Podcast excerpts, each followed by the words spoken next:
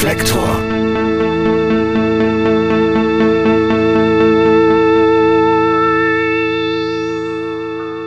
Herzlich willkommen bei Reflektor. Als ich vor ungefähr einem Jahr anfing, mich mit der Idee zu beschäftigen, einen Podcast zu machen, war mir eigentlich schon klar, ich würde mich sehr gern mit Tokyo Hotel beschäftigen. Nach der Gründung von Tokyo Hotel brauchte ich erstmal eine Weile, um mich für sie zu interessieren. Ich war ja vielleicht auch ein bisschen zu alt für ihre Musik, damals schon. Es war dann im Jahr 2014, als ich mich das erste Mal wirklich für sie begeistert habe, anlässlich ihres Comeback-Hits Love Who Loves You Back. Da existierten sie schon 14 Jahre, hatten schon drei Alben veröffentlicht und das war eben ihr viertes dann, was dann rauskam. Zwei der Alben waren auf Deutsch und Englisch produziert worden und sie hat schon Millionen Tonträger verkauft und viele von Hysterie getränkte Konzerte gegeben. Weltweit auch, kann man eigentlich sagen. Die Musik von Tokyo Hotel ist jetzt zwar immer noch nicht direkt mein Sound, aber ich habe großen Respekt vor ihnen. Sie sind vielleicht die letzte Popband überhaupt, die junge Menschen in völlig entgrenzte Ekstase zu versetzen in der Lage war. Sie haben sich selbst erfunden, selbst kreiert. Sie wurden abgöttisch geliebt. Sie wurden gehasst. Sie wurden massiv bestalkt. Sie polarisierten. Sie waren Produkt und dennoch authentisch. Sie sind aus Deutschland geflüchtet. Sie sind keine musikalischen Genies, aber sie sind interessiert, offen und fleißig. Sie haben sich neu erfunden und sie sind dabei geblieben. Und sie sind noch immer weltweit unterwegs. In Originalbesetzung.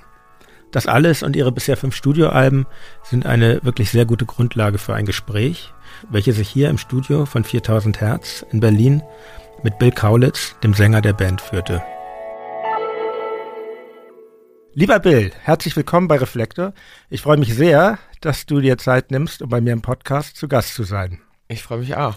Ähm, kleine Vorrede vorweg. Also, natürlich habe ich viel, viele Leute hier den Aufstieg deiner Band miterlebt ich bin ja auch schon ein bisschen älter als du und, ähm, und auch die ganzen verschiedenen Phasen, die ihr so durchgemacht habt. Und mein ja. näheres Interesse für euch kam dann eigentlich erst mit eurem, ich nenne es einfach mal mit eurem ersten Comeback im Jahr 2014 mhm. mit der Single Love Who Loves You Back. Das äh, war das Erste, was mich richtig begeistert hat von ja. euch. Und ähm, ja, jetzt bist du hier in Berlin und das konnte ich mir sogar aufschreiben. Siehst wie immer fantastisch aus, weil das ist sehr gut. Äh, nee, weil das wusste ich ja, weil das ja. immer fantastisch aussieht. Und ähm, ja, das freut mich sehr, dass wir jetzt hier ein Gespräch führen werden. Und im Kern ist das ja hier ein Musikpodcast, wo es auch wirklich manchmal so tief in Musikthemen reingeht. Und daher ist jetzt meine erste Frage an dich. Ähm, gibt es zurzeit eigentlich irgendeinen Song, eine Künstlerin oder Künstler, der dich besonders geflasht oder berührt hat?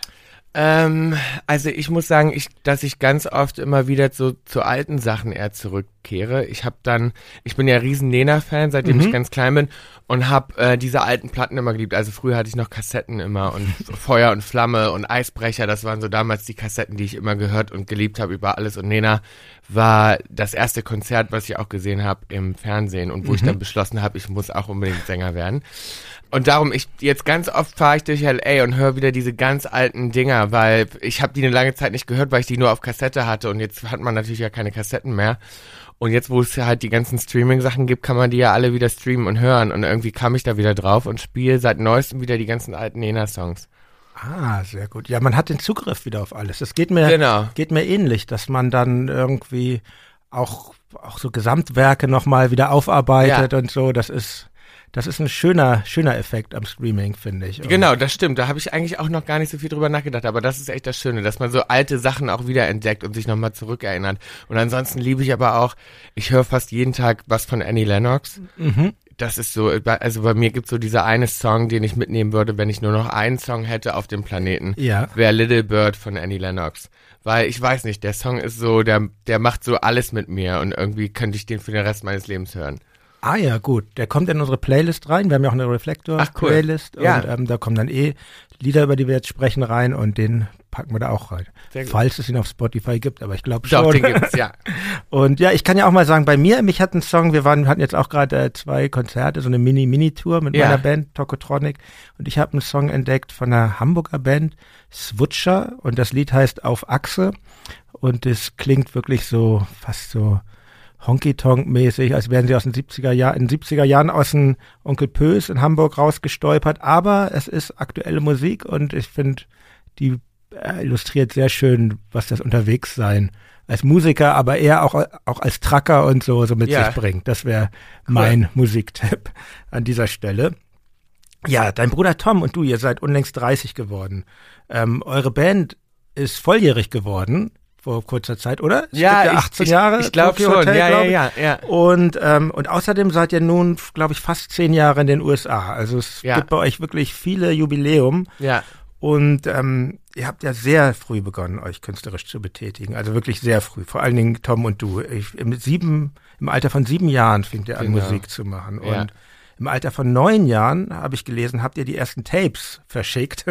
Und mit zehn habt ihr dann gemeinsam mit eurem Schlagzeuger Gustav und dem, eurem Bassisten Georg eure Band gegründet. Ähm, hast du eigentlich irgendeine Erklärung, woher dieser Drang bei dir kommt, äh, oder dieser vor allem dieser frühe Drang, sich künstlerisch Gehör zu verschaffen?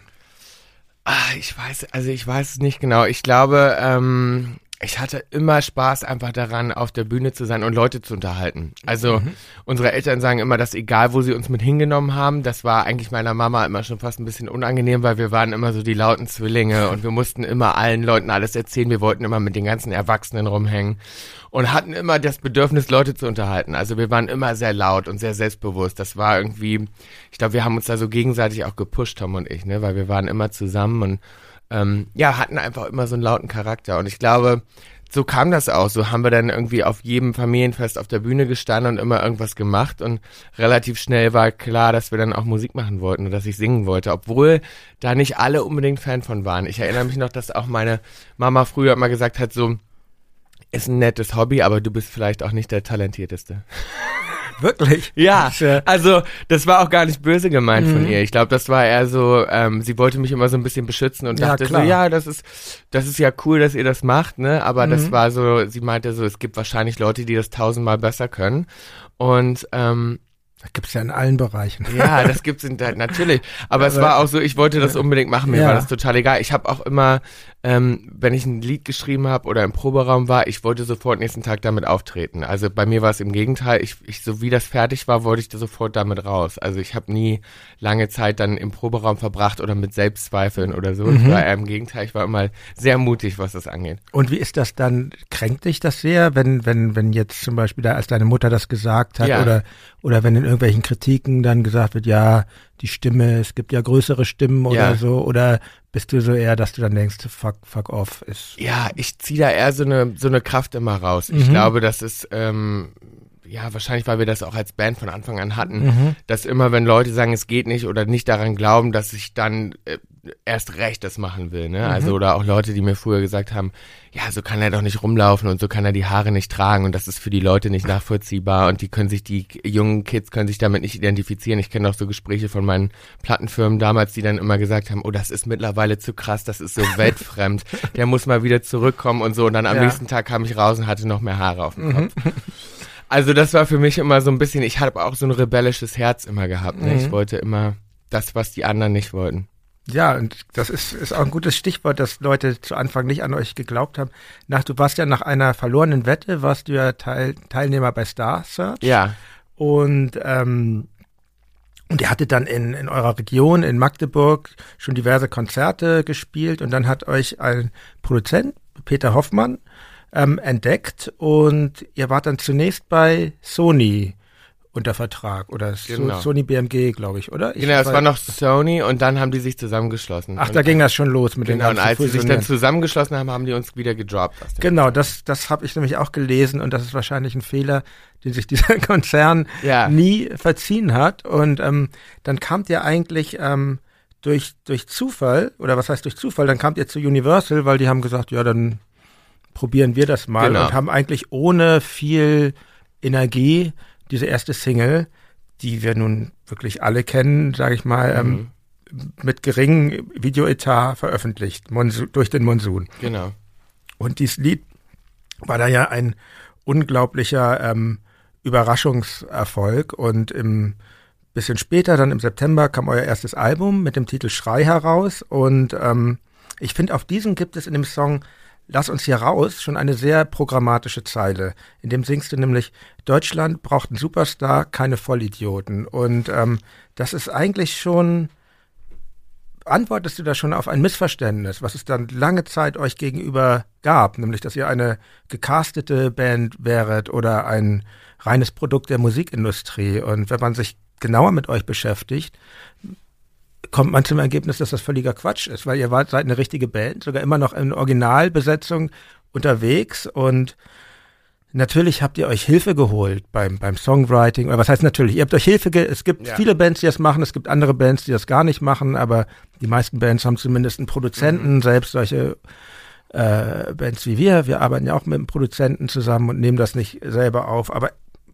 mein Eindruck ist, die künstlerische Vision, die kam schon von euch und die Themen, die textlichen Themen hast du gesetzt und ähm, mir scheint es, mir scheint es äh, für dich sehr wichtig zu sein, authentisch zu sein, weil das sagst du auch öfter in Interviews und Total, ja. und ich habe mich jetzt wirklich intensiv mit euch beschäftigt und nehme nehm das auch so wahr, dass das eigentlich alles authentisch ist. War es eigentlich für euch sehr schwer, dass ihr, dass dieses Missverständnis dann so in der Welt war irgendwann und alle, oder was heißt alle, aber eure Fans natürlich nicht, aber der Rest des Landes meint dann ja diese Plastikband oder Mhm. so ging ja diese Vorwürfe.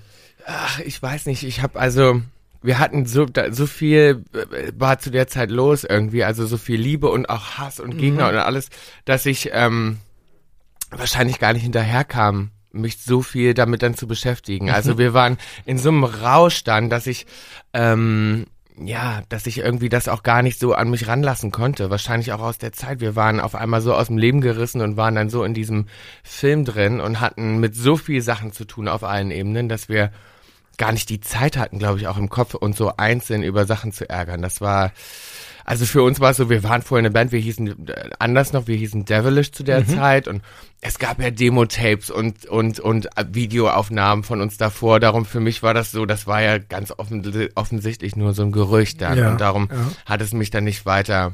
Und wie gesagt, es gab so viel zu der Zeit, was geredet wurde und so, dass so einzelne Sachen nie an mich rankamen. Und ich war auch immer ganz gut im Ausblenden und nicht angucken und so. Und wir waren so in unserer Bubble, wir vier, ähm, und haben so viel uns, ja, mit dem, mit uns beschäftigt irgendwie zu der Zeit und waren auch unsere eigene kleine Familie, so an die auch keiner rankam, dass, da haben wir uns eigentlich eine ganz dicke, dickes Fell so zugelegt. ihr hinkt dann auch wahnsinnig viel miteinander Ja, ab. nur. Also ja, natürlich beruflich, zwangsmäßig, aber, aber auch sonst. Das war ein, einfach so eine Ja. Gang. Dann, Ich meine, das waren ja so, man muss sich das vorstellen, wir waren ja auch so wahnsinnig jung und wir kamen gerade aus der Schule und das waren natürlich so vier Freunde.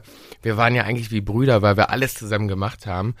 Und ähm, die dann auf einmal nicht mehr zur Schule müssen und jetzt durch die Welt touren können. Ich meine, das war das Geilste, was man sich es war, vorstellen gar, kann. es war gar nicht mehr möglich, dass ihr zur Schule ging. Das fand- Ja. finde ich auch das Irre, dass man, dass man dadurch, dass man eine Band gründet, ähm, die eigene Schulpflicht Ja. quasi aushebelt. Ja, das finde ich schon bemerkenswert. Ja. Und ähm, genau, ihr habt ja die Schule dann irgendwie online oder wie auch immer weitergemacht. Mhm. Also, aber aber das finde ich schon, das finde ich schon ganz toll. Also ich, genau, ihr wart ja vielleicht noch mal für die Hörerinnen und Hörer ungefähr 15, als dieser Genau. große Erfolg so Mhm. losging. Und ähm, aber da hattet ihr natürlich auch schon lange und hart daran gearbeitet. Und ähm, ich habe euch dann, ich kann ja mal erzählen, wie ich euch wahrnehme. Ich, als, als das nämlich losging mit durch den Monsun und ähm, da saß ich in Hamburg-Ottensen im Keller, da war, war das Studio von einem Freund von mir, Thies Minter, mit dem habe ich so ein, mit ihm und anderen Leuten hatte ich so ein Elektroprojekt mit dem zweifelhaften Namen Das Bierbeben und wir, wie gesagt, er saß da immer am Computer, hat da die Kästchen geschoben und ich war dann derjenige, der da daneben saß und ab und zu mal einen schlauen Kommentar abgegeben hat. So ist das ja meist bei diesem elektronischen Arbeiten und in diesem Keller lagen halt jede Menge Bravos rum, weil Thies war nämlich, ich weiß nicht, ob es immer noch ist, aber damals war er trotz seines fortgeschrittenen Alters Bravo-Leser und er meinte, ja, ist doch super, um sich über Pop zu informieren und da habe ich natürlich aufgrund langer Weile reingeguckt und das war natürlich zugepflastert mit Artikeln von, von euch. Ist, ich glaube, so über diese Bravo wurdet ihr auch, und über das Video natürlich, wahrscheinlich erst über das Video und dann über die Bravo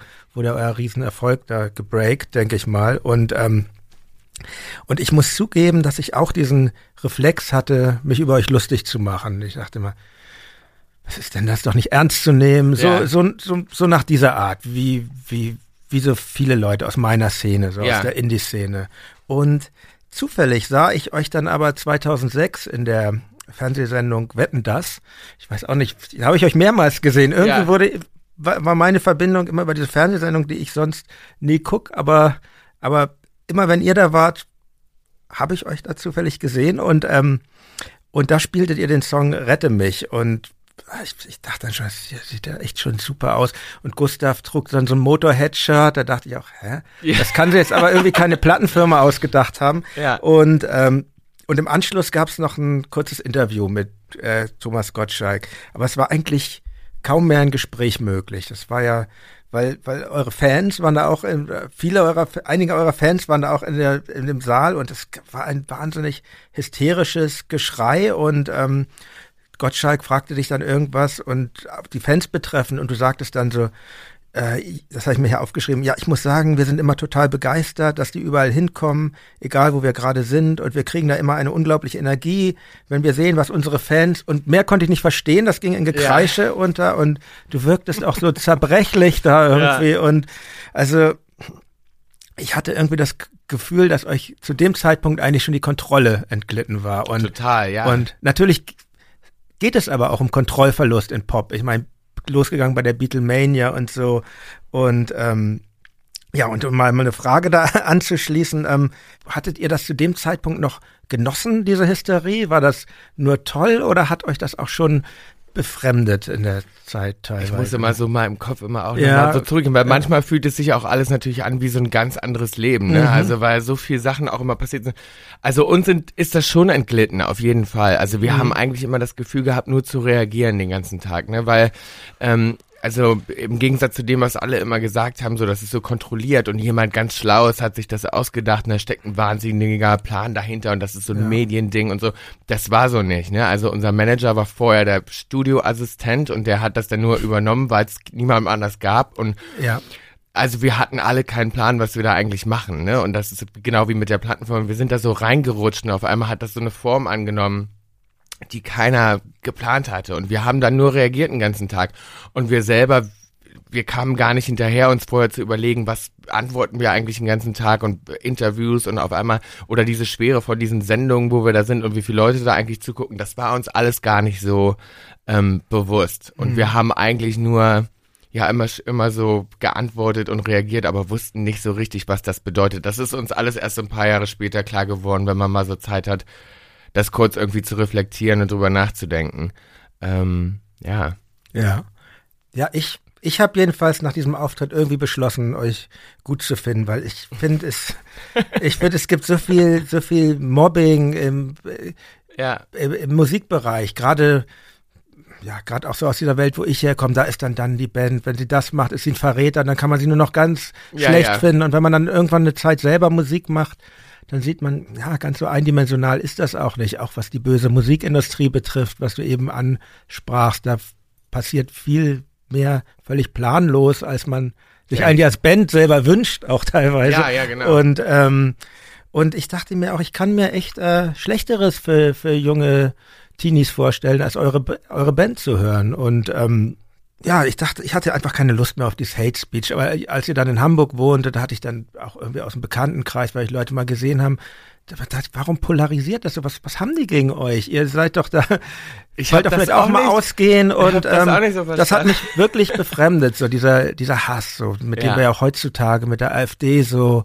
mhm. krass, dem wir so krass ausgesetzt sind. Und ich dachte damals schon, ich habe da irgendwie, irgendwie keine Lust drauf und, und hab hab euch da jetzt nicht so, so, so, ähm, so intensiv gehört, das gebe ich zu, aber schon ein bisschen mir erstmal angehört und ich fand das auch ganz interessant, weil ein Retortenprodukt sieht anders aus, dachte ich mir damals. Ja. Weil dafür war, war eure Musik viel zu wenig gefällig. Man, man hört euch an, dass ihr Nirvana mochtet und ähm, ich höre da viel Pop-Punk-Einflüsse, so Blink 182 oder mhm. Sum 41 oder ja, ja, weiß ich ja. nicht, ob das was Wichtiges für doch, euch doch, war. doch, und, doch, doch. und ähm, aber vor allen Dingen finde ich, dass die Texte ungewöhnlich sind, weil es geht viel um Sehnsüchte, um Drama, um, um Trennung. Es gibt einen großen Pathos und ähm, zum Beispiel in dem Song Schwarz, okay, das ist jetzt so ein Mhm. Outtake, aber da singst du, da singst du, es ist dunkel hier im Licht und und der Blick zurück ist sch- schwarz, vor uns liegt die Nacht. Mhm. Und das finde ich jetzt für so eine Teenie-Band schon sehr ungewöhnlich. Ja, immer, die haben Und- meine Mama immer gefragt, ob, ob, ob ihr Kind eventuell depressiv ist. Das weiß ich noch, das war dann immer ein Thema. Ja. Gab es denn in deinem Leben irgendeine Tragödie oder irgendein Drama, wo das herrühren Also könnte? unsere Eltern haben sich ganz früh getrennt ähm, und das ist natürlich für Jungs und Zwillinge ist das schon auf jeden Fall ein Thema, wenn der Papa dann zu Hause weg ist und so weiter. Und ähm, das hat uns glaube ich schon geprägt auf jeden Fall. Und dann ja haben wir ganz schnell auch dieses Beschützerding, wenn so zwei Jungs zu Hause sind mit der Mama, die dann alleinerziehend ist auf einmal und so. Und natürlich auch so wie wir rumgelaufen sind und wie wir uns gegeben haben, wir hatten schon ja, ich meine, wir haben schon auch so eine krasse Jugend gehabt. Wir sind, irgendwie waren wir immer viel weiter als alle anderen. Ich hatte immer ältere Freunde, die waren immer fast, weiß ich nicht, die waren ähm, fünf, sechs Jahre älter als wir selber. Also wir Ja. sind ganz selten auch mit Leuten aus unserer Klasse rumgelaufen und so. Und Schule war ja sowieso ein ganz krasses Thema für uns und schwierig und ähm, ja, irgendwie habe ich dann früh angefangen, auch solche Texte zu schreiben. Und ähm, ja, ich weiß noch, dass meine Mama sich oft dafür rechtfertigen musste und alle meinten, ist denn alles okay zu Hause mit ihrem Kind? Und dann, dann kamen so manchmal Anrufe aus der Schule und unseren allerersten Song, den wir geschrieben haben, da hieß Ich hasse Gewalt, das war für einen Contest auf Viva, weiß ich noch. Ja, und das waren immer alles so Sachen, wo dann alle fragten, wo kommt denn das her? Wo haben die das denn eigentlich her, so diese ganzen Sachen? Aber ich habe auch, wie gesagt, ich habe deutsche Musik gehört, ich habe Nena gehört und ähm, habe da auch nachts in meinem Bett wach gelegen und, und mir die Liebessongs von Nena angehört. Und wahrscheinlich war ich auch davon inspiriert. Das, das einen, okay, dass einen auch die Ja, musikalischen Vorbilder total. inspirieren. Ja. ja. Mhm.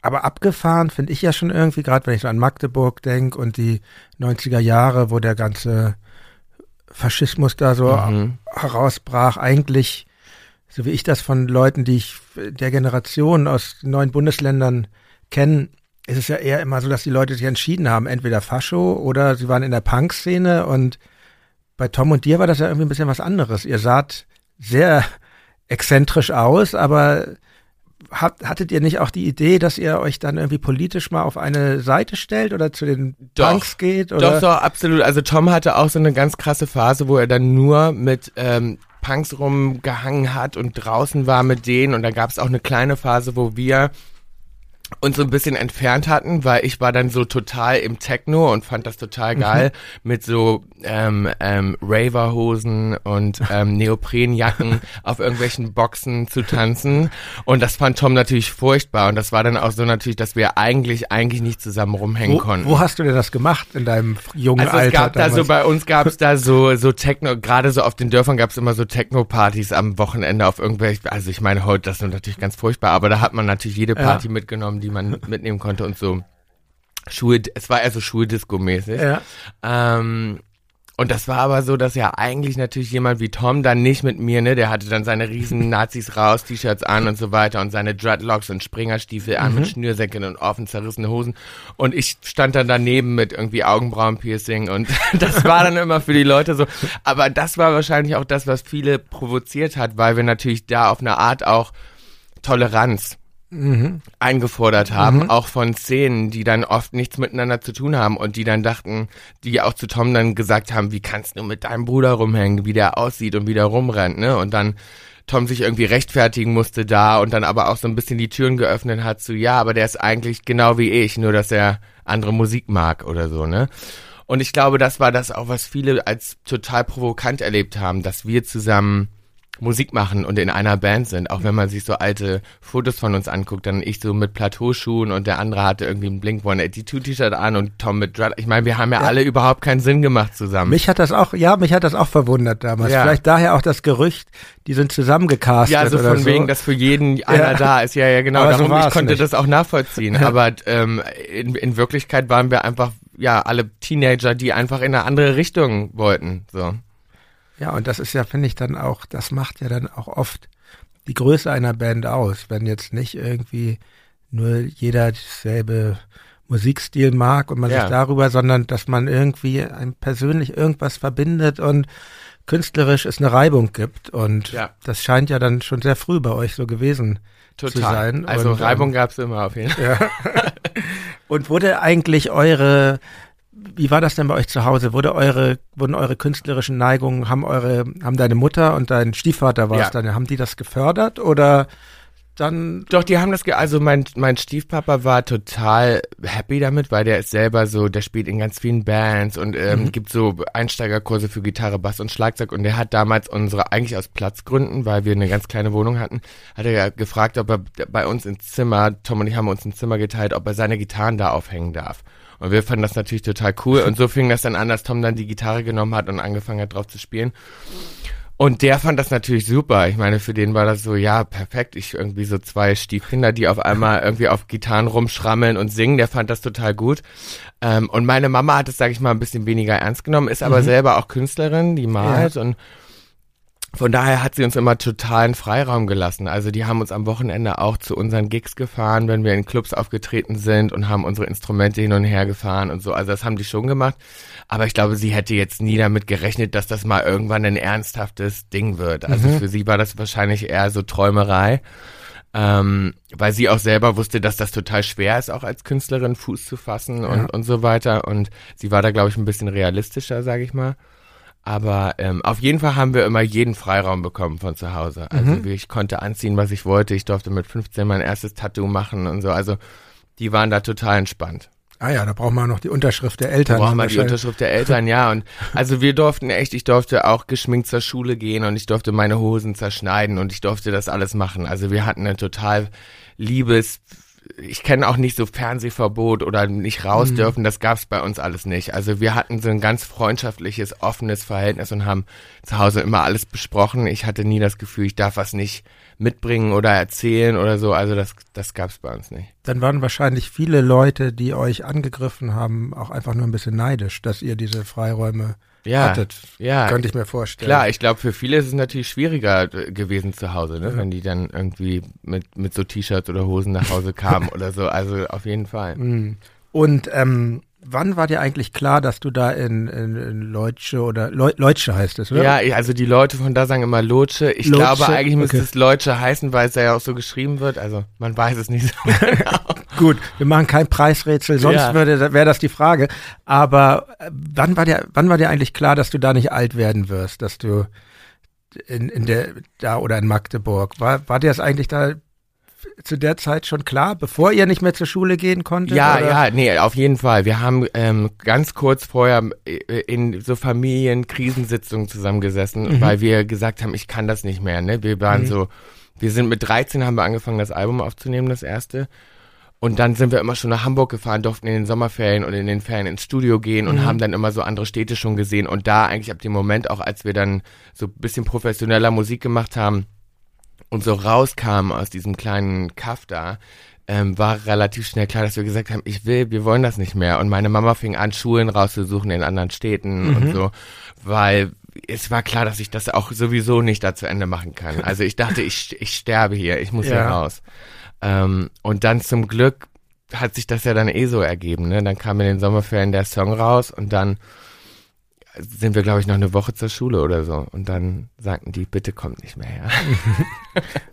Und was mich noch interessiert, dein, dein Look von damals. Das, ja. ähm, ich dachte ja immer, dass das sei so ähm, Manga, Manga inspiriert oder es gibt ja auch in, in, in Japan diese Visual Key Bands wie jetzt Malice Mice, The Gazette und Luna Sea. Diese, hattest du damit eigentlich was zu tun oder war das, ich habe oder war das? Nee, gar nicht, ehrlich gesagt. Das äh, haben mich dann auch viele gefragt. Ja. Ich kannte mich überhaupt nicht aus in der Szene und ähm, überhaupt nicht. Also eigentlich war es viel einfacher. Ich hab Vampire geliebt und bin zu einer Halloween-Party gegangen, war geschminkt und fand das dann so toll und war ein riesen David Bowie-Fan. Das Labyrinth war so mein Film, den ich fast jeden Tag Ist geguckt ja auch habe. ein super Film. Und da erkennt man ja auch die Frisur Genau. wieder dann und dann tatsächlich. fing das an so mit diesem Ja. Aufstacheln und so weiter. Das Ja. war so eine Mischung aus Vampiren und David Bowie irgendwie.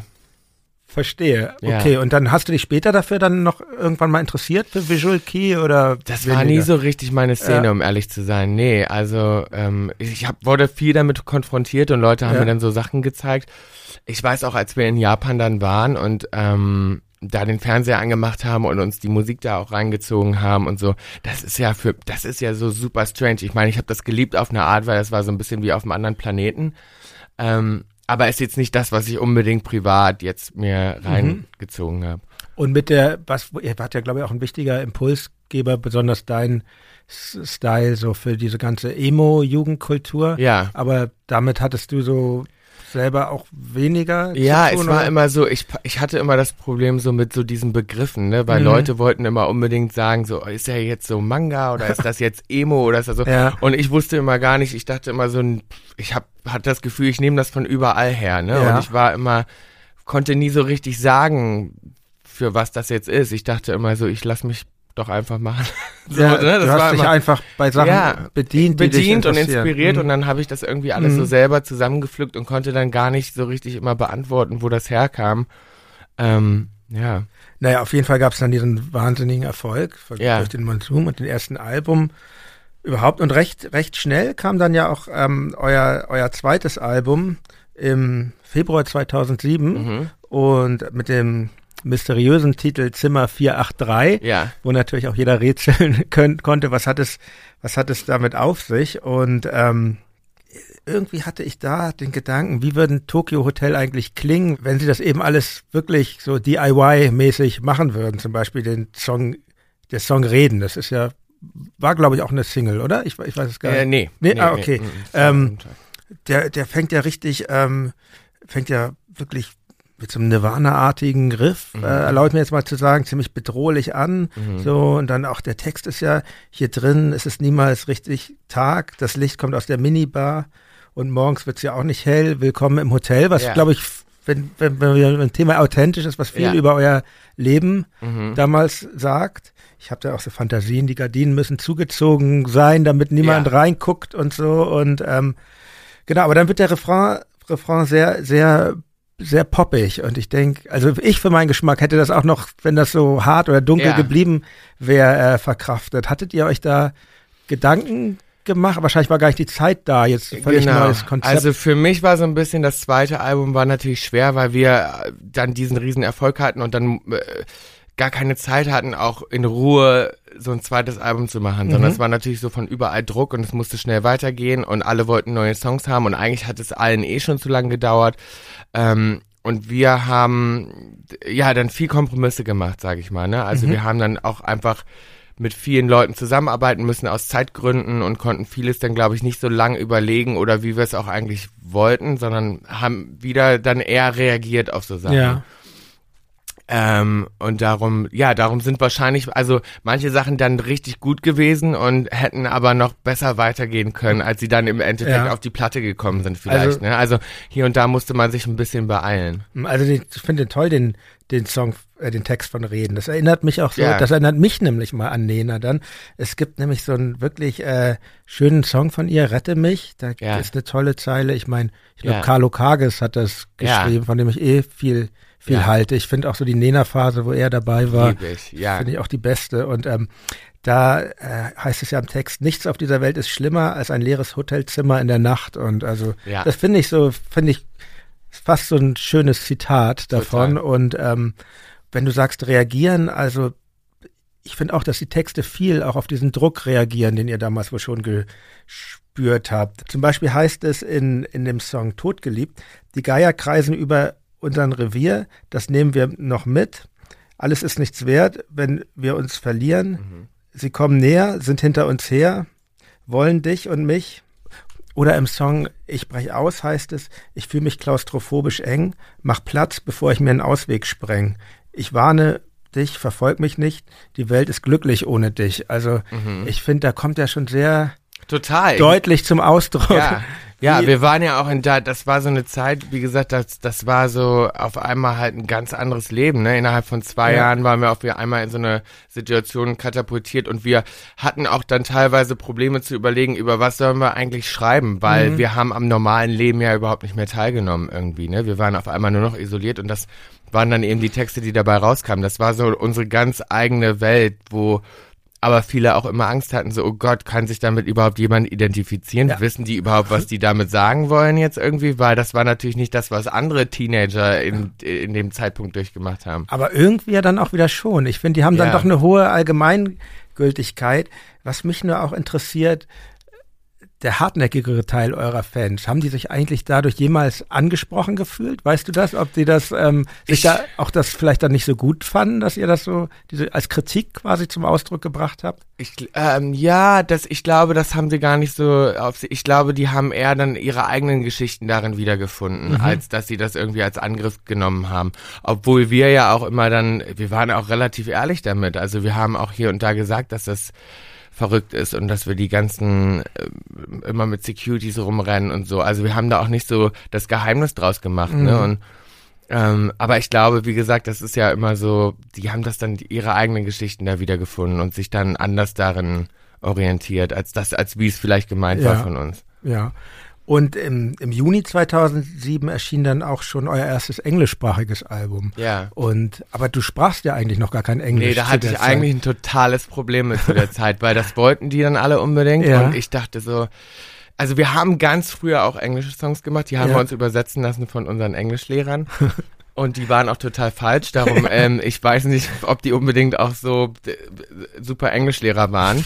ähm, aber ja, wir haben dann eigentlich ja Deutsch gemacht, weil wir Englisch nicht konnten. so Und ich konnte mich viel besser auf Deutsch ausdrücken. Und dann, als es dann darum ging, das zu übersetzen, hatte ich auch irgendwie so Angst, dass ich dann irgendwie wie so ein Deutscher klinge, der jetzt die Songs irgendwie so peinlich auf Englisch singt und hatte da totale Angst vor. Ich musste da total lange überredet werden. Mhm und hatte dann am Anfang einen Englisch-Coach immer auch im Studio, der mir die ganzen Songs auch immer einmal vorgesungen hat und wir haben da unglaublich viel Zeit investiert, dass das irgendwie auch nach Amerika damit gehen kann, weil das war dann der Wunsch von allen, dass wir in Amerika das machen und ja. dann darf es natürlich nicht klingen wie so ein ähm, Trottel, der irgendwie nicht so richtig Englisch kann und darum, wir haben da uns richtig dann Zeit genommen, aber für mich war es total anstrengend, ja. weil diese Emotion für mich flöten ging von den Songs eigentlich. Und die Direktheit. Ich, die Direktheit. Und ja. dann, dass ich die Sachen immer dann kopieren musste in zwei Sprachen, fand ich immer total anstrengend. Mhm. Das hat mich eigentlich total genervt. Die Texte sind ja auch ganz schön frei übersetzt, finde ich. Die sind teilweise, ja, teilweise also auf dem viel späteren Album, da mussten wir ja dann vertraglich das auch so machen, dass wir immer zwei Versionen machen mussten, wirklich, ja. von vornherein.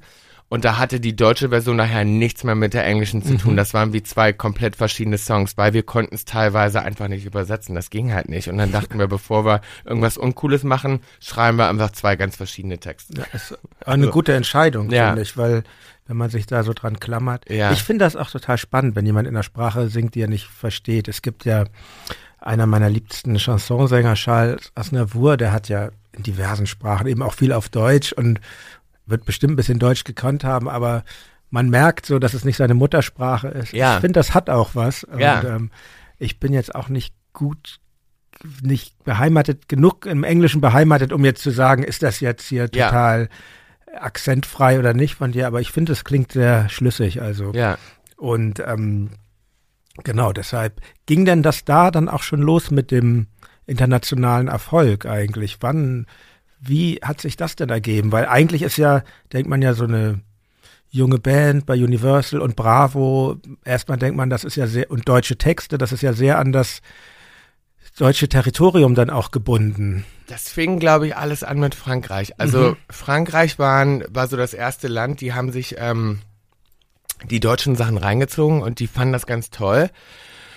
Und dann kam, glaube ich, so langsam die Überlegung auf, da, ob man nicht was Englisches macht, um das noch in andere Länder. Aber ich glaube, Frankreich war so das erste. Ich erinnere mich, dass wir eine Reise dahin gemacht haben und Universal uns dann eingeladen hatte da drüben und die meinten, die finden das so spannend und die sehen, was da so passiert und warum denn nicht, wir machen mal einen Trip. Und am Anfang war das ganz hart, aber gab es nicht so viel Interesse. Das war so ein kleiner Fanclub eigentlich, mhm. die unbedingt wollten, dass wir da mal rüberkommen. Das waren vielleicht, weiß ich nicht, 100 Leute oder so. Und dann haben wir das so ganz langsam aufgebaut und auch die Radios, die hatten totale Panik, so deutsche Songs zu spielen. In Frankreich ist das ja auch ganz krass. Die haben einen riesengroßen Anteil in den Radios von eigenen Künstlern und genau. nehmen gar keine vom. Eine Quote haben die schon. Eine Quote, genau. Ja. Und die spielen auch echt wenig Ami-Sachen so. Und das war auch so eine deutsche Band, das konnten die sich gar nicht vorstellen am Anfang. Das war echt so ein bisschen schwierig und wir haben da auch eine Weile dann investiert und auf einmal ist das dann aber total gekippt da und dann war Frankreich noch größer für uns als, als Deutschland. Also das war, Frankreich war total verrückt, da haben wir dann Stadion ähm, gespielt. Ne? Das, waren so 65.000 Leute dann zu der Zeit, das war crazy. Interessant, das wusste ich zum ja. Beispiel so gar nicht, dass, ja. dass man das dann, was hinter der eigenen Grenze ja, passiert, war, gar nicht mehr so mitbekommt. Das ähm, war dann wirklich, also Frankreich war dann nochmal so ein ganz anderes Level. Das war wirklich wahnsinnig. Und dann, glaube ich, haben alle so gemerkt, oh Gott, wow, das funktioniert auch in anderen Ländern. Mhm. Und dann, dann war dieser große Wunsch nach Englisch da und dass wir Monsun erstmal machen. Und dann haben wir ja so ein Best-of eigentlich gemacht vom ersten und zweiten genau, deutschen Album ja. auf eine englische Platte. Ja, und dann erschien 2009, äh, also 2009 erschien dann schon euer drittes Album auf Englisch und ja. Deutsch gleichzeitig und ähm, zeitgleich. Und ähm, das ist auch das erste Album, wo Tom und du, wo ihr als Co-Produzenten ja. mitgearbeitet habt. Also da merkt man schon, ihr versucht euch Sachen anzueignen und euch zu ja.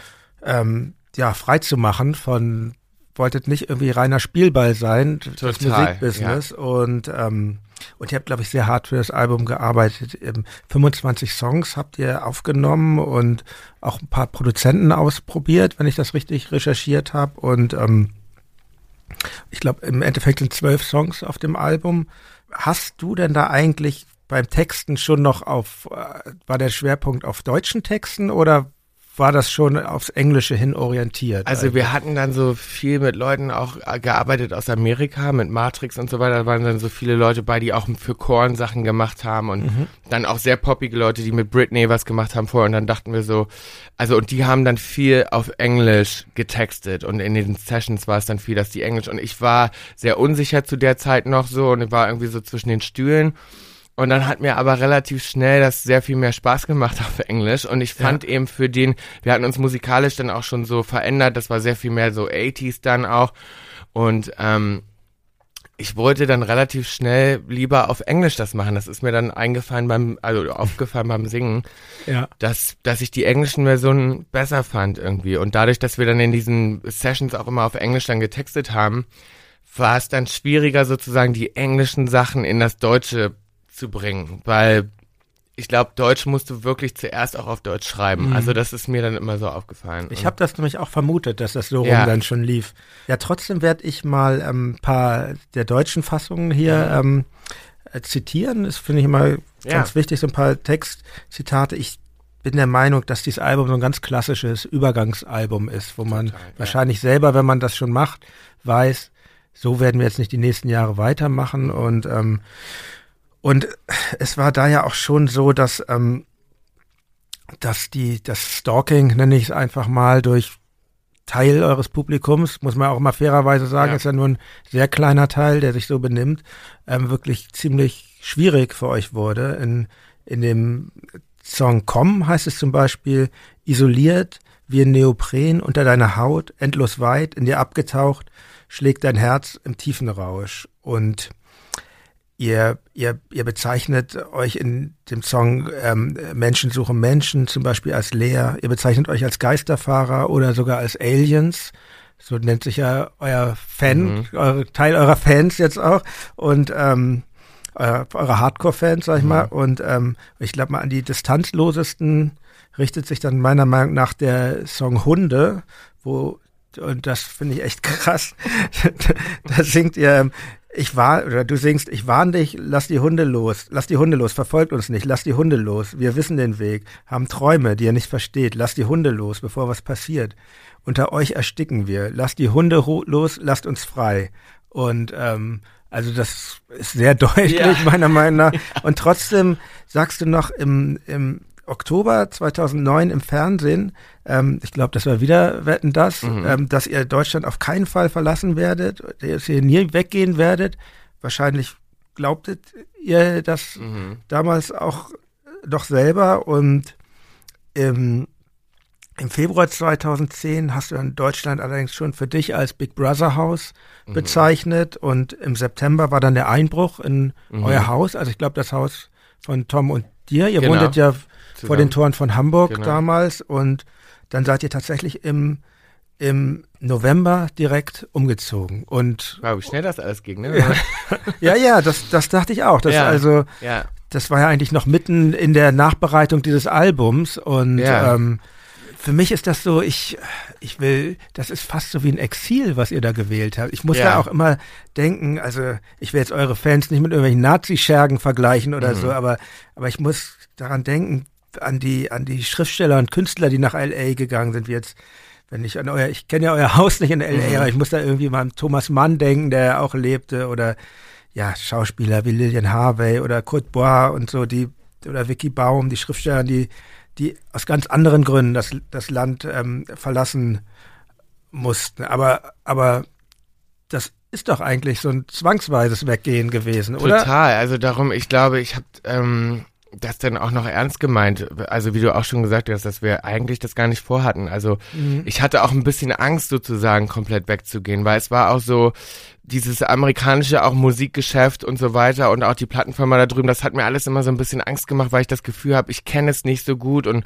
ich habe gerade so einigermaßen das hier jetzt alles auf die Reihe bekommen in Europa und auch wenn das hier alles außer Kontrolle war, hatte ich das Gefühl, jetzt haben wir uns gerade in Kontrolle gekämpft irgendwie, Mhm. ne? Also mit den Entscheidungen und mit allem irgendwie das zu regeln. Und wir waren auch gerade ja so am Erwachsenwerden, so 20 dann. Und das war so, ich konnte mir jetzt nicht vorstellen, wegzugehen komplett und dann die ganze Karriere hier auf einmal dann auch zu beenden, weil ich wusste auch, wenn, wenn ich jetzt darüber ziehe, dann ist es auch so, du, du, du lässt dann auch, und zu dem Zeitpunkt haben wir halt in Frankreich Stadien gefüllt. Und das war so, jetzt da wegzugehen, den Schritt zu machen, das Ja. hinter sich zu lassen, das war schon irgendwie auch ein bisschen unvorstellbar bis wir dann eben nicht mehr anders konnten. Also Mhm. wir, wir wollten eigentlich was Zweites haben und wollten ja so ein wie so ein so ein Urlaubsding einfach, dass wir wussten, okay, wir haben ein Land, wo wir dann mal hin können, um Wochen- uns zu entspannen. Wochenendhäuschen genau, auf so Amrum. von- genau, genau.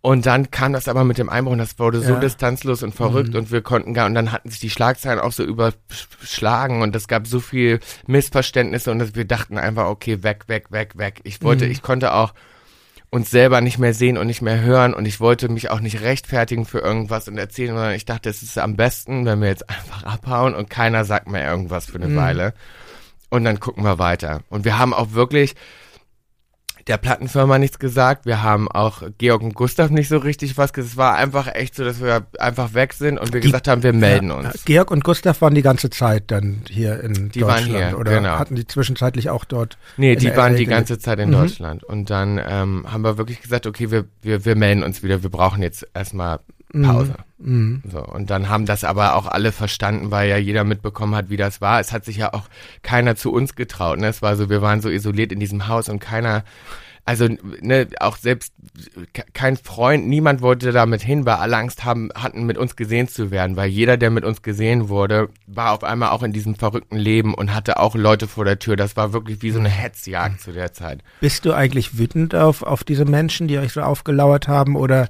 ist das für dich so ein Preis des Ruhms auch? Ja, ich bin auch nicht so unglaublich nachtragend. Ich kann dann Mhm. auch so Zeiten hinter mir lassen und ich glaube, viele von denen waren auch wahnsinnig jung. Die haben auch nicht verstanden, was das für uns unbedingt bedeutet hat in dem Moment und ich glaube, viele sind heute in unserem Alter, die, die schämen sich wahrscheinlich auch ein bisschen für die Sachen, die da so passiert sind.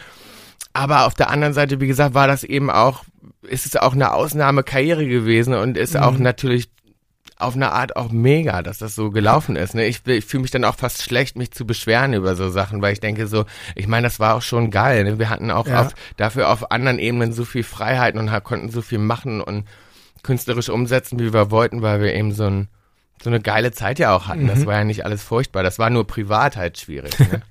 Ja, und dann eben ganz weit weg, wirklich, wie gesagt, nicht irgendwie nach Dänemark oder so, Ja. sondern in eine richtig andere Zeitzone. ja. Und ähm, wie seid ihr denn da angekommen? Da habt ihr, glaube ich, erstmal gar nichts gemacht. Da habt ihr eigentlich wahrscheinlich nach ein paar Jahren dann erstmal Urlaub gemacht von dieser. Ja, wir haben erstmal, ich glaube, erstmal wirklich ein Jahr auch gar nicht gearbeitet, nichts, überhaupt nicht. Wir sind da gelandet, wir kannten uns überhaupt nicht aus. Ich war zweimal vorher in LA, ich wusste überhaupt nicht, wo was ist. Wir hatten so ein paar Freunde da.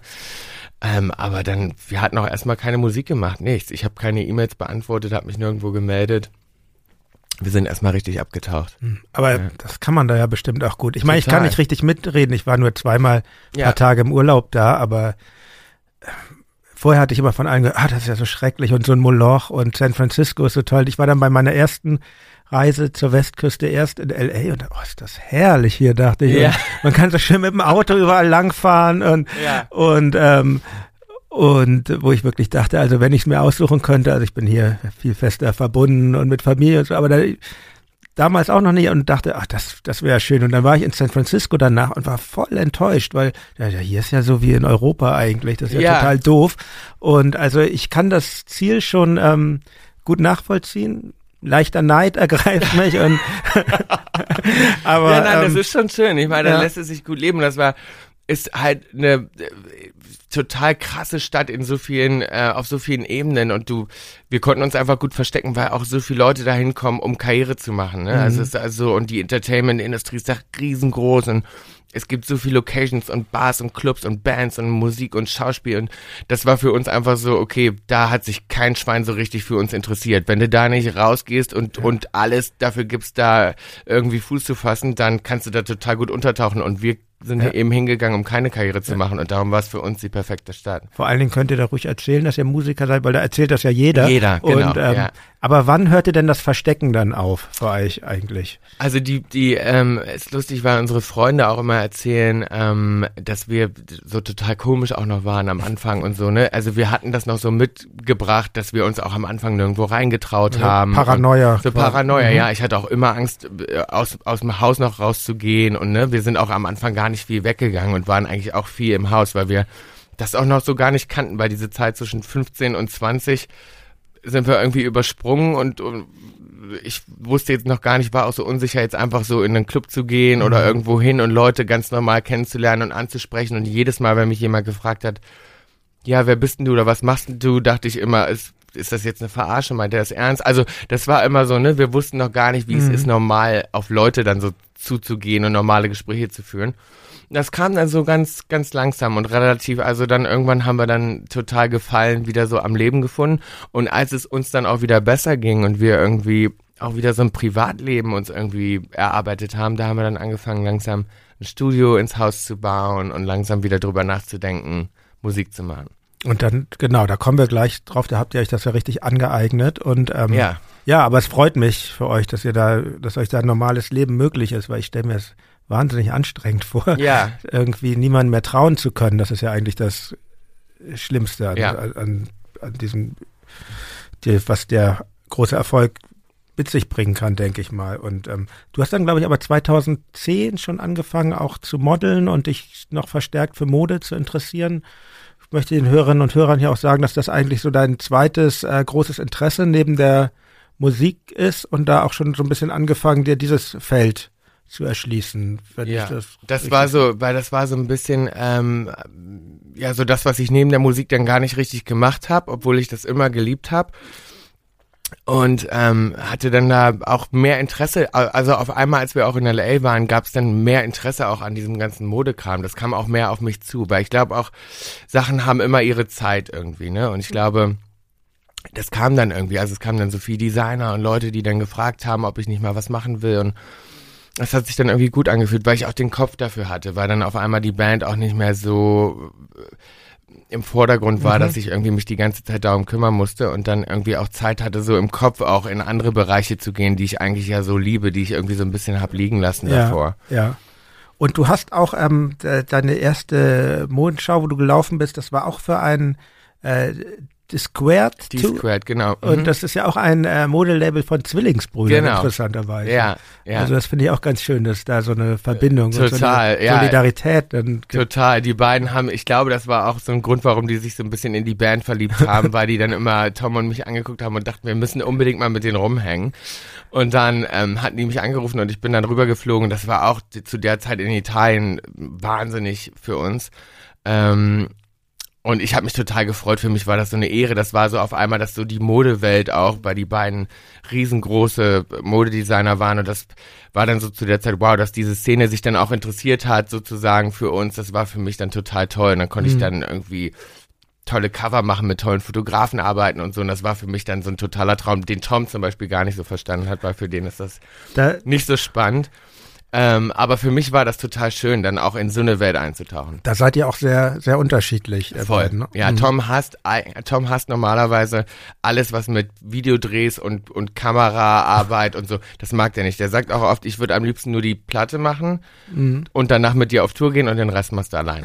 Also das ist ihm ja. am liebsten. Und er hat sich wirklich so in diese ganze Studioarbeit sehr verliebt, wenn ich das. Total. Richtig, ja, ja, und ähm, ja, es ist doch schön, wenn man sich das auch so aufteilen kann. Perfekt, ich habe ja so ein ja. bisschen versucht auch zu recherchieren, wo gibt es Zwillinge in Bands? Also Brüder gibt es sehr viel, ACDC, Kings oder Oasis mhm. und ähm, die ja auch oft ein schwieriges Verhältnis haben. Bei Zwillingen fiel mir jetzt so aus dem Pop-Bereich, also es gab da früher im Schlagerbereich so ein paar Sachen, wo das auch so richtig nach außen getragen wurde, aber auch so das Gleiche ja. betont wurde. Und, und sonst im Pop-Bereich, weiß nicht, die Band Bros ist mir da noch eingefallen, das waren ja zwei Zwillingsbrüder, aber sonst ist es, glaube ich, auch Stimmt. nicht so, ja. so häufig. Und ich finde aber interessant, dass ihr schon eure Unterschiede auch betont. So, das macht es, glaube ich, auch ja. interessant. Manchmal denke ich so, ihr seid ja vielleicht, ihr seid ja bestimmt sehr nah miteinander verbunden. So kenne ich das von eineigen Zwillingen, die ich kenne und habt ihr so, seid quasi so teilweise auch so eine Doppelperson, Total. oder? Total, man hat auch das Gefühl irgendwie, ja, wir haben immer das Gefühl, wir sind wie so eine Person, die sich so gesplittet hat, ne? Also wir, weil wir dann so extrem sind, zum Beispiel mit der Studioarbeit, ich kann das gar nicht. Ich könnte, wenn du mich an so einen Rechner setzt, ich mhm. habe keine Ahnung von dem ganzen Spiel, Kram. Spielst du denn eigentlich ein Instrument? Auch oder? nicht, nee. Mhm. Ich schreibe, habe immer nur Texte geschrieben und gesungen. Ich war immer zu ungeduldig, das zu lernen und war ja. so froh, dass Tom das macht. Ähm, und gleichzeitig war Tom nie so extrovertiert. Also der ja. sagt auch oft, wenn ich nicht da gewesen wäre, hätte er wahrscheinlich, wäre auch eher Kfz-Mechaniker geworden, weil er sagt so, ich wäre nie von mir aus einfach auf eine Bühne gegangen. Ne? Ja. Und dadurch haben wir uns immer so gezogen gegenseitig ne? und haben uns so unter, unterstützt in den verschiedenen Bereichen, ohne dass wir das aber forciert haben. Das ist halt einfach so entstanden. Und heute, umso älter wir werden, umso mehr werden wir eigentlich ähnlicher wieder. Also mhm. ich habe das Gefühl, dass wir, als, als wir auch so jung waren und Teenager, Vielleicht ist es auch so, weil man immer als Zwilling gesehen wird, dass man dann auch unbedingt irgendwie verschieden sein will. Ich weiß es nicht. Mhm. Ich, weil bei oft hieß es natürlich früher auch immer, ah, die Zwillinge, die Zwillinge. Und dann äh, ganz früh hatten wir so Namen, also so T-Shirts mit unseren Namen drauf, weil wir so gleich aussahen und und dann hat sich das so, ne, ab dem Teenageralter ja. total unterschiedlich. Wurdet ihr denn auch gedrängt, das Gleiche anzuziehen als kleine Kinder oder? Also meine Mama fand das schon süß. Ich habe ja auch so ein, guck mal, so ein Bild auf dem, auf dem, auf dem ähm, Hintergrund von meinem Telefon, wo sie auch nicht mehr genau weiß, wer wer ist. Also ja, es ist dann schon immer so, dass, dass sie auch eine Weile gucken muss. Und ich unterstelle ihr sogar, dass sie uns vielleicht mal vertauscht hat. Vielleicht bin ich ja Tom. ähm, also man weiß es nicht genau. Aber ja, als wir ganz, also wenn man sich das noch nicht selber aussucht, fanden das natürlich alle niedlich, die Zwillinge gleich mhm. anzuziehen, ja. Aber das hat vielleicht auch der Drang dann irgendwann. Ja, irgendwann glaube ja. ich, willst du dann unbedingt deine Persönlichkeit zeigen und dann war es bei uns ganz extrem, sage ich mal. und ähm, ja, wir, wir gehen mal ein bisschen weiter in der Zeit. Im mhm. Jahr im Jahr ähm, 2014 sah ich euch wieder bei Wetten das. Ah ja. Und zwar mit der, wie ich eingangs schon sagte, mit der Single äh, Love Who Loves You Back ähm, von dem Album Kings of Suburbia. Das war mhm. euer Comeback-Album. Ja. Nun nur noch auf Englisch, was bestimmt auch gar nicht so einfach war, das äh, durchzusetzen gegenüber eurer Plattenfirma. Es war ja noch, war ja, ihr wart ja noch bei Universal zu dem Zeitpunkt und ähm, wie gesagt, das habe ich wirklich zufällig, ich weiß nicht warum, manchmal sind das auch Schicksal, habe ich mir das angeguckt und ich fand das wahnsinnig cool, weil es war plötzlich ja, ihr wart dann ja eigentlich keine Gitarrenband mehr, obwohl ihr noch eine klassische äh, Rockbesetzung habt. Ähm, es ist, das, der Song ist ja sehr, sehr funky und es, es hat auch nicht mehr dieses, dieses Drama, was die frühen Texte von mhm. dir haben, sondern es ist extrem entspannt, finde ich. Und also, äh, entspannt klingt doof. Es ist extrem, ähm, es ist sehr, lässig, so würde ich das ja. mal sagen. Und ich mag, lässig mag ich eh, vielleicht weil ich selber auch ich lässig bin. Und, und ich finde, ihr saht auch alle so super aus. Und es gab elektronische Anteile in der Musik. Und das war irgendwie so ein echt sexy Auftritt in dieser spießigen, wie ich finde, Fernsehsendung. Und, und dann gab es auch noch so gute Gags. Gustav, euer Schlagzeuger, hat sich da einen Blumenstrauß geben lassen. Das Ja. war, ähm, und du saßt dann da mit dem goldenen Mikrofon, was du auch verteidigt hast, dass kein anderer das dann im Talk Ja. halten solle. Und, ähm,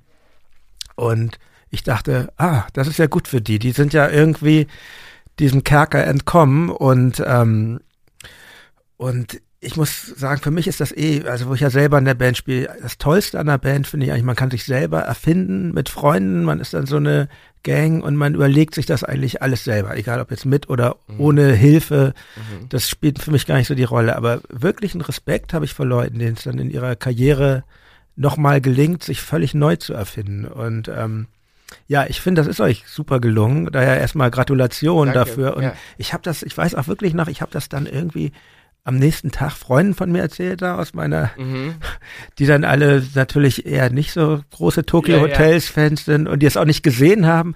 Die meinen, was, was spinnt denn der Müller da schon wieder rum? Und ich so, doch, das war echt super. und mich, mich interessiert jetzt, wie anstrengend war denn eigentlich diese Neuerschaffung? War, war das eine, eigentlich so eine rein schöne kreative Arbeit oder war das auch ein ziemlicher Gewaltakt, das sich so völlig neu nochmal zu überlegen, was man macht? Also, nee, also ich habe das, wir haben immer nie so viel überlegt. Ich glaube, es war für uns eher so, dass wir wieder Spaß daran gefunden haben. Also es fiel uns eher leicht wieder, ne? Also es war so ein bisschen, dass wir wieder dieses Gefühl vom Anfang zurückhaben wollten, wo wir dachten, lass uns doch einfach das machen, was wir selber geil finden und nicht so viel überlegen und uns nicht so viel reinreden lassen und Darum wirkte es wahrscheinlich auch entspannter, weil wir waren auch wieder entspannter. Also es war so dadurch, dass wir eine Weile weg waren, woanders gelebt haben, ich auch wieder Energie hatte und, und, und Kreativität für Texte auch und andere Sachen zu schreiben und die auch vielleicht ein bisschen weniger wütend waren.